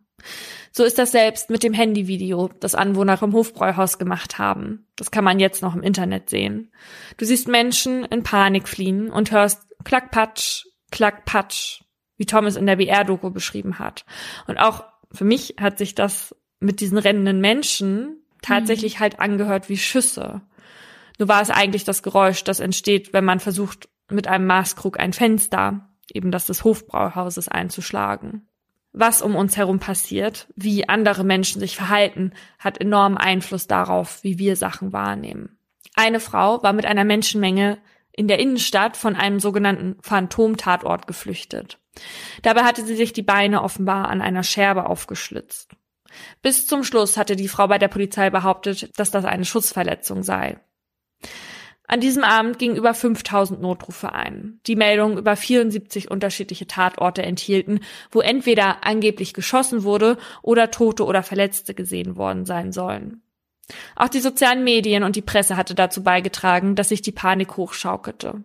Etliche Falschinformationen wurden gepostet, die dann immer wieder geteilt wurden. Am Ende gab es nur einen Tatort, also der Bereich rund ums OEZ, und einen Täter. Als das Final bekannt wird, scheint es, als würde Deutschland kurz aufatmen. Als wäre das, was in München passiert ist, jetzt nicht so schlimm. Ich erinnere mich auch noch, wie ich damals dachte, ach, zum Glück kein Terror in Deutschland. Aber das war ein Irrglaube. Hm. Und bis das in Deutschland anerkannt wird, wird es einige Jahre dauern. Kevin H., so nenne ich den Täter, weil wir ja spätestens seit unserem ersten Hater wissen, dass man die vollen Namen von AmokläuferInnen nicht nennt, weil sie das für eine gewisse Gruppe Menschen groß macht und es auch NachahmungstäterInnen animieren könnte. Ganz auf diese Amok-Sache passt dieser Fall zwar nicht, aber dazu muss ich noch ein bisschen ausholen. Nachdem klar war, dass für den Anschlag am OEZ nur ein Täter verantwortlich ist, spricht sich schnell rum, dass es sich um einen Amoklauf gehandelt haben muss. Untermauert wird das davon, dass die ErmittlerInnen bei der Durchsuchung von Kevin Haas Sachen ein Buch mit dem Titel Amok im Kopf, warum Schüler töten finden. Außerdem finden die ErmittlerInnen heraus, dass Kevin H. keine sonderlich tiefe Bindung zu seinen Eltern hatte, viel mehr Zeit mit Ego-Shootern und in Internetforen als in der realen Welt verbrachte, keine FreundInnen hatte, psychologisch schon lange auffällig war und in der Schule einige Zeit sehr gemobbt wurde. Diese Sachen verfestigen das Bild des Amokläufers. Dass Kevin H. vor allem Menschen töten wollte, die aussahen wie jene, von denen er früher in der Schule fertig gemacht wurde und das waren vor allem Jugendliche mit Migrationshintergrund, wertet man als persönliche Rache. Mit dem Fake-Account hatte er vor allem versucht, seinen Peiniger aus der Schule in den McDonalds zu locken. Und auch zu dem Mann im Hochhaus sagte er im Streit, wegen euch bin ich gemobbt worden, sieben Jahre lang. Und jetzt musste ich mir eine Waffe kaufen, um euch alle abzuknallen. Kevin H. hatte sich schon lange Zeit intensiv mit Amokläufen beschäftigt und in anderen Tätern ein Vorbild gesehen. Ein ideologisches Motiv sehen die Ermittelnden zunächst nicht im Vordergrund. Medien mutmaßen, dass das so sein könnte, weil Kevin H. selbst iranische Wurzeln hatte. Ein Jahr nach der Tat wird vor dem OEZ ein Denkmal für die Opfer errichtet. Ein großer Edelstahlring mit Porträts der Opfer und einem Baum, der durch den Ring durchwächst. In Erinnerung an alle Opfer des Amoklaufs vom 22.07.2016 steht in dem Ring wie eine Gravur. Für Jans Eltern ist die Innenschrift des Denkmals eine Erniedrigung. Die Tat habe sich in Deutschland ereignet, aber Jan, Seljuk, Sabine, Sefta, Hussein, Roberto, Giuliano, Armela und Diamant hatten alle einen Migrationshintergrund. Sieben waren muslimischen Glaubens.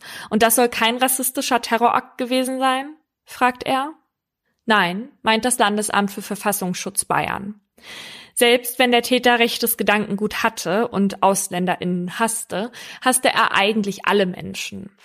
Dabei spricht tatsächlich ziemlich viel dafür, dass es Kevin H. nur auf Menschen abgesehen hatte, die seiner Meinung nach nicht zu Deutschland gehörten. Kevin H. hieß bis kurz vor der Tat noch Mohammed H., ließ den Namen aber ändern, weil er ihn als minderwertig empfand. Das OEZ, also dort, wo Kevin H. seine Tat ausübte, war ein Ort, der vor allem von Menschen mit Migrationshintergrund aus dem Viertel frequentiert wurde.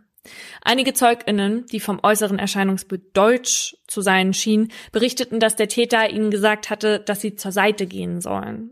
Bei einem Aufenthalt in einer Psychiatrie habe Kevin H. Hakenkreuze an die Wand gemalt und auch in dem Streitgespräch mit dem Mann aus dem Hochhaus betonte er, dass er in Deutschland geboren wurde. Zudem hatte er ein Manifest verfasst, in dem er von ausländischen Untermenschen sprach, die für eine Destabilisierung verantwortlich seien. Also was hatte Kevin H. jetzt mit seiner Tat bezwecken wollen? Hatte er alle gehasst und ging es ihm um seine persönliche Rache oder hatte er ein Feindbild entwickelt und war politisch motiviert? Die Stadt München beauftragt drei unabhängige Gutachter, die über ein Jahr später alle zu dem Schluss kommen, dass die Tat von Kevin H. einen rechtsextremen Hintergrund gehabt habe und demnach als politisch rechtsmotiviert einzuordnen sei. Trotzdem ändert das nichts an der Antwort, die das bayerische Staatsministerium des Inneren und das LKA für sich gefunden haben. Und die lautet eben Amok. Der Fokus rückt in den kommenden Wochen mehr auf andere Fragen. Zum Beispiel, wie schwer die Schuld des Mannes wiegt, der Kevin H. die Tatwaffe im Darknet verkaufte. Rico, so hatte sich der Mann genannt, war genau wie Kevin H. in Internetforen unterwegs, in denen er seinen Hass gegen Menschen mit Migrationshintergrund zum Ausdruck brachte. Für über 4000 Euro verkaufte der Anfang 30-jährige Rico Kevin H. Waffe und Munition bei einem Treffen in Marburg, bei dem sie auch zu einem McDonald's gingen. Danach gab es noch ein weiteres Treffen. Es steht im Raum, dass Rico von Kevins Plänen gewusst haben könnte. Das verneint das Landgericht München I aber und meint, es konnte nicht feststellen, dass Rico Kenntnis von Kevin Haas Tatplan, einen Massenmord zu begehen hatte. Im Januar 2018 wird Rico wegen fahrlässiger Tötung in neun Fällen und Verstoß gegen das Waffengesetz zu sieben Jahren Freiheitsstrafe verurteilt und stellt fest, dass nicht der geringste Zweifel besteht, dass die Tat rassistisch und fremdenfeindlich motiviert war. Ein paar Monate später wird zudem noch bekannt, dass Kevin H. Kontakt über das Internet zu einem amerikanischen Attentäter hatte, der nach der Tat am OEZ zwei amerikanische MitschülerInnen tötete. Der amerikanische Attentäter hatte offenbar einen Anti-Refugees Club gegründet, in dem er sich mit anderen über rassistische Inhalte austauschte. Und darunter war auch Kevin H. Nach Kevins Tat lobte der Amerikaner ihn im Forum. Nach dem Prozess und den neuesten Informationen beschließt der Innenausschuss des Bayerischen Landtags, dass die Tat unter den neuen Erkenntnissen nochmal bewertet werden muss. Im Oktober 2019 kommt dann auch das Bayerische Landeskriminalamt zu dem Schluss, es war eine politisch motivierte Gewaltkriminalität rechts. Für diese Erkenntnis haben die Angehörigen der Opfer über drei Jahre gekämpft. In den Jahren haben sie sich unverstanden und fremd gefühlt. Für sie ist es wichtig, dass alle anerkennen, dass das nicht die Tat eines Spinners war, der wahllos auf Menschen schoss, sondern eines rassistischen Rechtsradikalen, der einen Hass auf Menschen wie Jan hatte. Das ist wichtig, um Konsequenzen zu ziehen. Nur wenn die Tat in der polizeilichen Kriminalstatistik richtig eingeordnet wird, kann man politisch darauf reagieren, mehr aufklären, mehr Gelder in Prävention stecken. Vier Jahre nachdem ihr Sohn Jan vom Attentäter erschossen wurde, wird die Inschrift auf dem Denkmal endlich geändert. Der Amoklauf weicht dem rassistischen Attentat. Aber zum Erinnern hilft das nicht, meint Hassan Leila. Wenn über rechten Terror in Deutschland gesprochen wird, ist das Attentat vom OEZ, als sein Sohn starb, meist nie dabei. Für viele ist das immer noch ein Amoklauf. An dem Fall wird klar, dass Deutschland noch viel zu lernen hat. Übers Zuhören, übers Einordnen, über Erinnerungskultur und Informationsverbreitung. München hat an diesem Tag nicht nur den Terror von Kevin H. erlebt, sondern auch den Terror, den andere Menschen gemacht haben. Den wir gemacht haben, so sagt es Martin Breitkopf, Reporter vom BR, der an dem Tag aus München berichtete und meint damit die Medien und Twitter-Meldungen. Das Wort Terror, das sich wie ein Lauffeuer in den Netzwerken verbreitete, hatte an dem Tag in vielen die Verknüpfung mit islamistischen Terror hervorgerufen, hatte Menschen in Todesangst versetzt, die gar nicht in Gefahr waren. Und am Ende hatte es auch dafür gesorgt, dass der Terror nicht nur an einem Ort seine Wirkung entfaltete, sondern an 74. Hm, vielleicht war es für die Öffentlichkeit ja irgendwie einfacher oder besser zu verkraften, wenn man sagt, das war ein Amoklauf.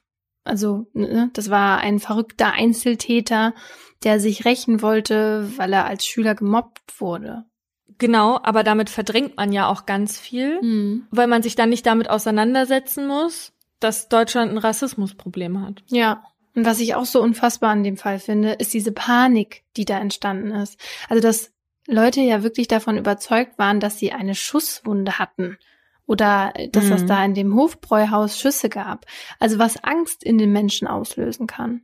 Ja, also die ganze Stadt ist einfach in Panik verfallen und teilweise haben die Menschen eben Dinge gesehen oder gehört, die es ja gar nicht gab. Ja, haben ja auch viele berichtet, eben auch, weil zu der Zeit die Angst vor dem Terror einfach so groß war.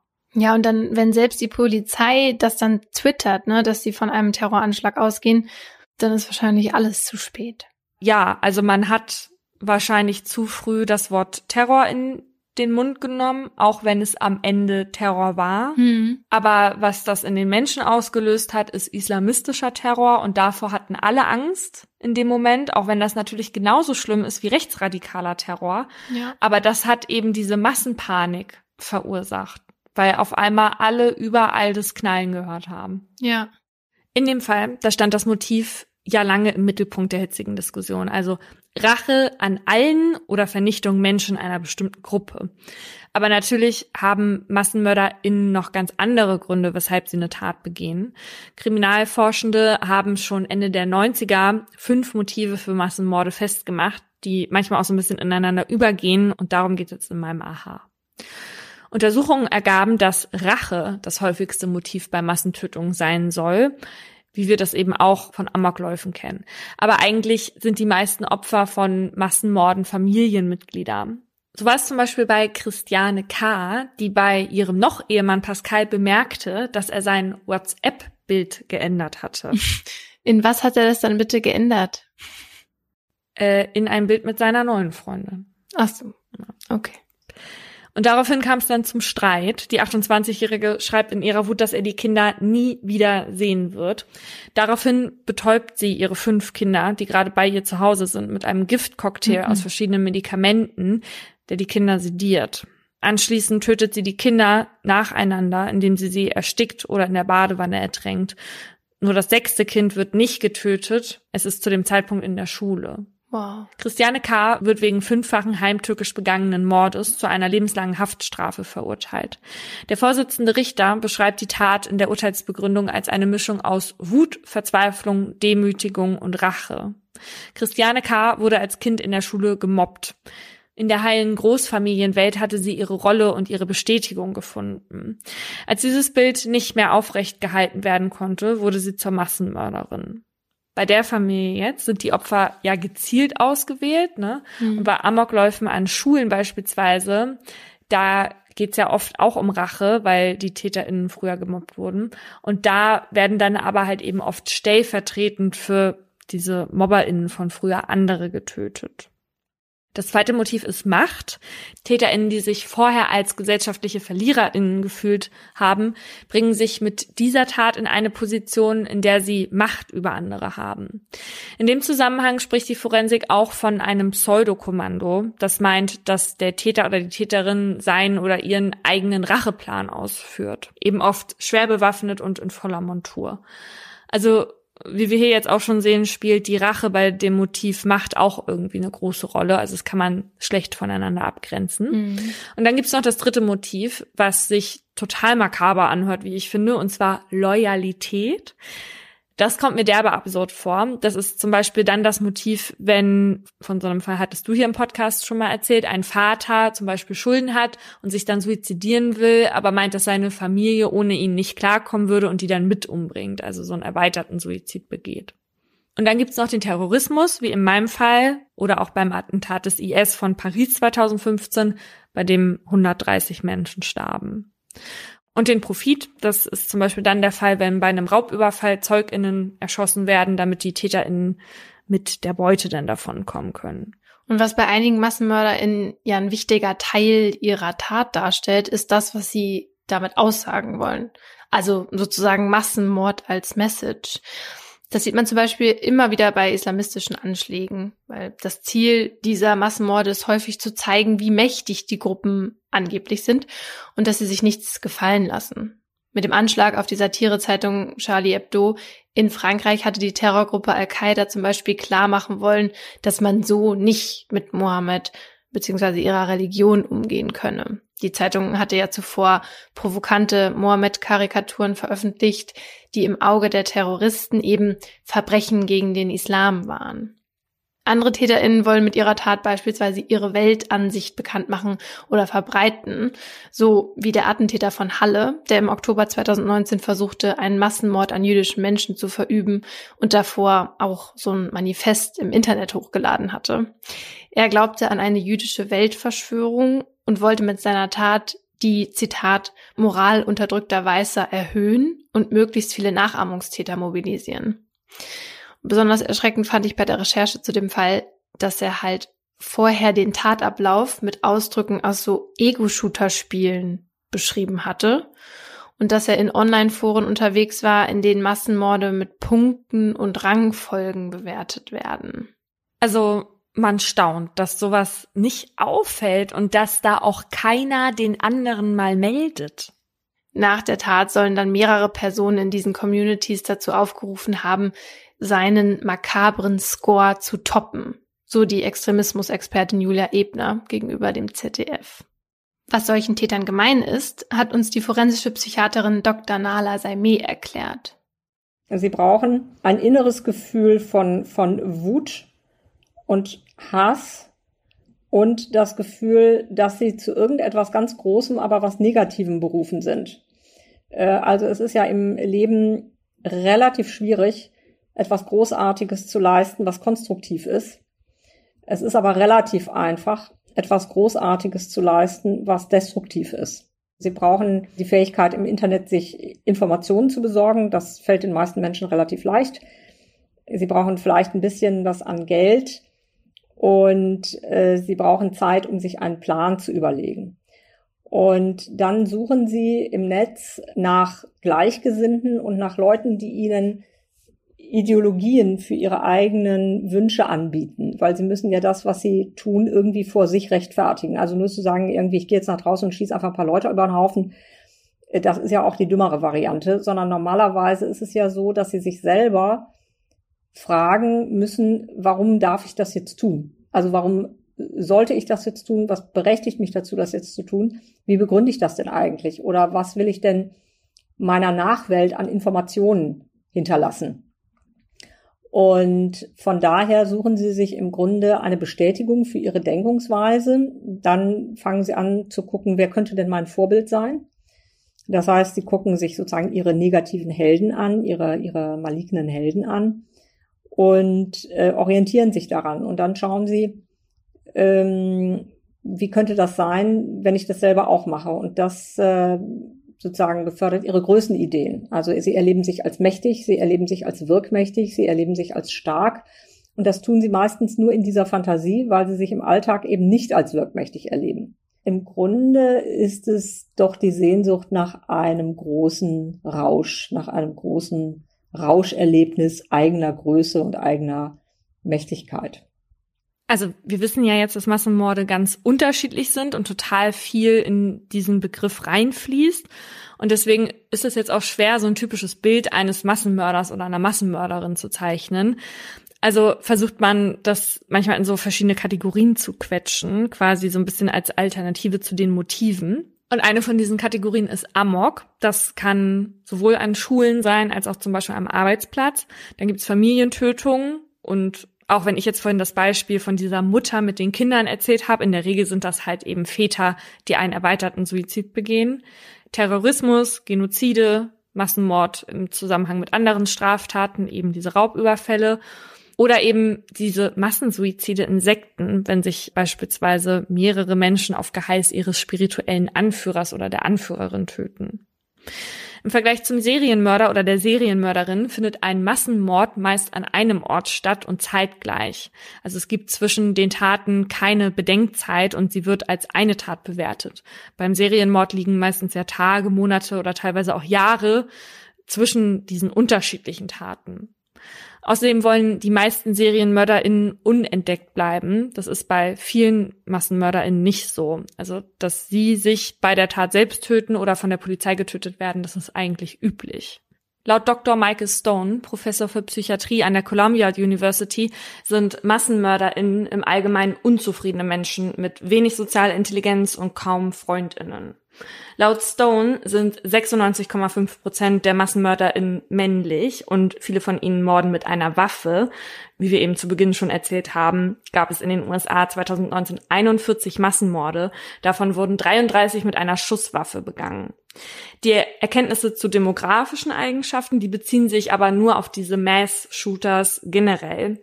Aber da die einen Großteil ausmachen von den Massenmordenden und auch andere Untersuchungen zu Übereinstimmung kommen, kann man wohl sagen, dass die meisten MassenmörderInnen zumindest in den USA männlich, weiß und zwischen 20 und 39 Jahre alt sind. 1999 gab es noch eine Untersuchung in den USA und Kanada, bei der stichprobenartig 30 MassenmörderInnen analysiert wurden. Und dabei kam heraus, dass viele vorher einen Verlust erlitten haben, also entweder Arbeit oder Beziehung und oft waren die Taten geplant und Alkohol hatte nur selten eine Rolle gespielt. Aber sie waren vorher schon oft psychologisch auffällig. Das war doch bei deinem Täter auch so, oder? War der nicht vorher ja. auch mal in der Behandlung, ne? Ja, ja.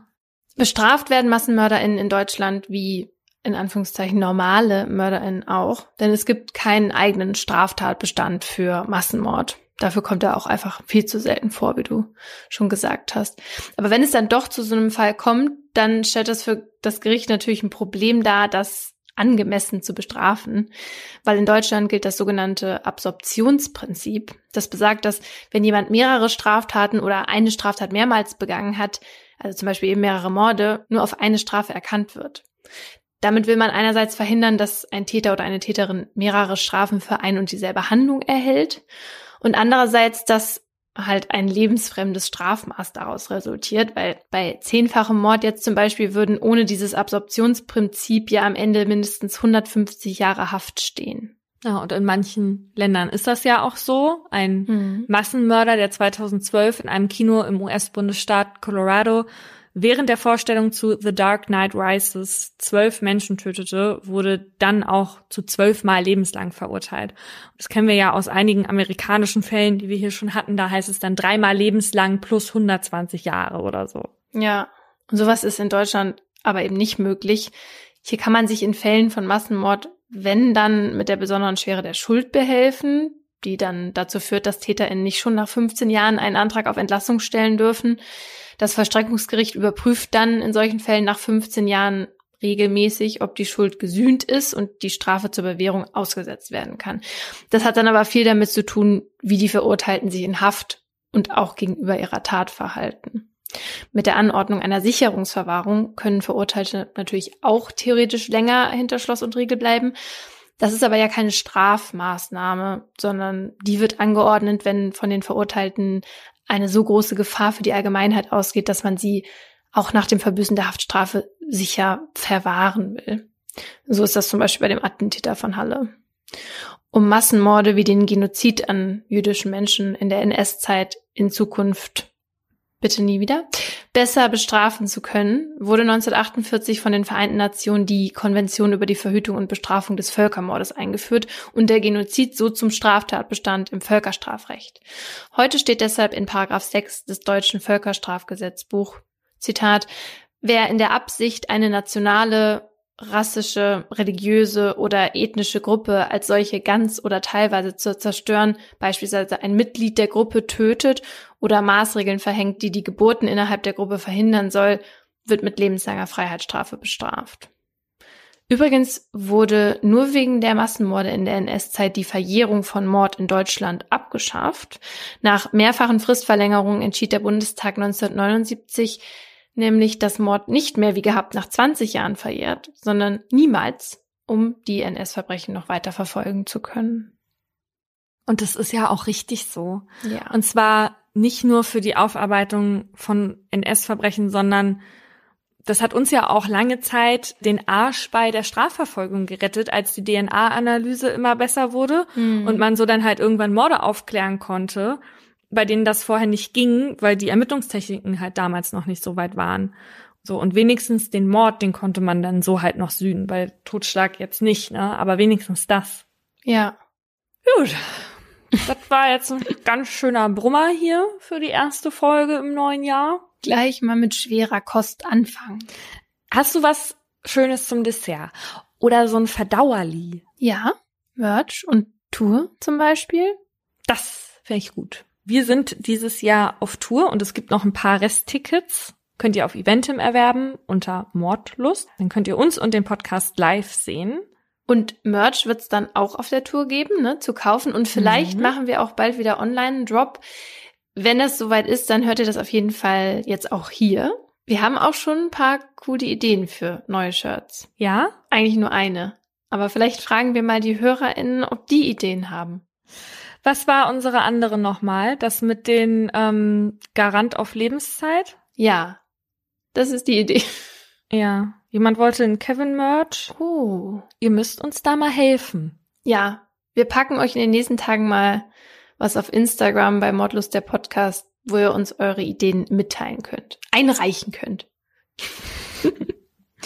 Der Gewinner oder die Gewinnerin kriegt dann das selbst designte am besten noch, also gerne auch mit Designvorschlag-Shirt zum Sparpreis. Nein, umsonst. Ja, natürlich.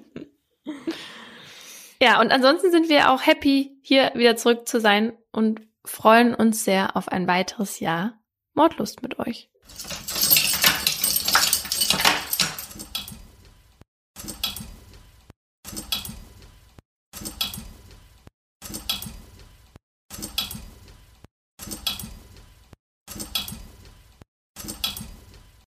Im folgenden Trailer für den Podcast Justitias Wille geht es um Depression und Suizid.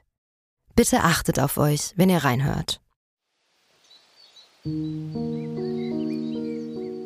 Flügel der großen französischen Fenster steht offen und gewährt einen Blick in den großen Garten. Von draußen dringt warme Luft in das bescheiden eingerichtete kleine Hotelzimmer. Sie kniet auf dem Einzelbett, faltet die Hände und richtet den Blick gen Himmel. Danach setzt der Mann, der bei ihr ist, ihr die Nadel und schließt den Zugang an. Lieber Gott, nimm mich zu dir, sagt sie und öffnet das Ventil. Dann bahnt sich die tödliche Flüssigkeit ihren Weg in ihre Vene. Die beiden haben sich heute zum Sterben verabredet. Sie wollte, dass er ihr dabei hilft, sich von ihrem jahrelangen Leid zu befreien.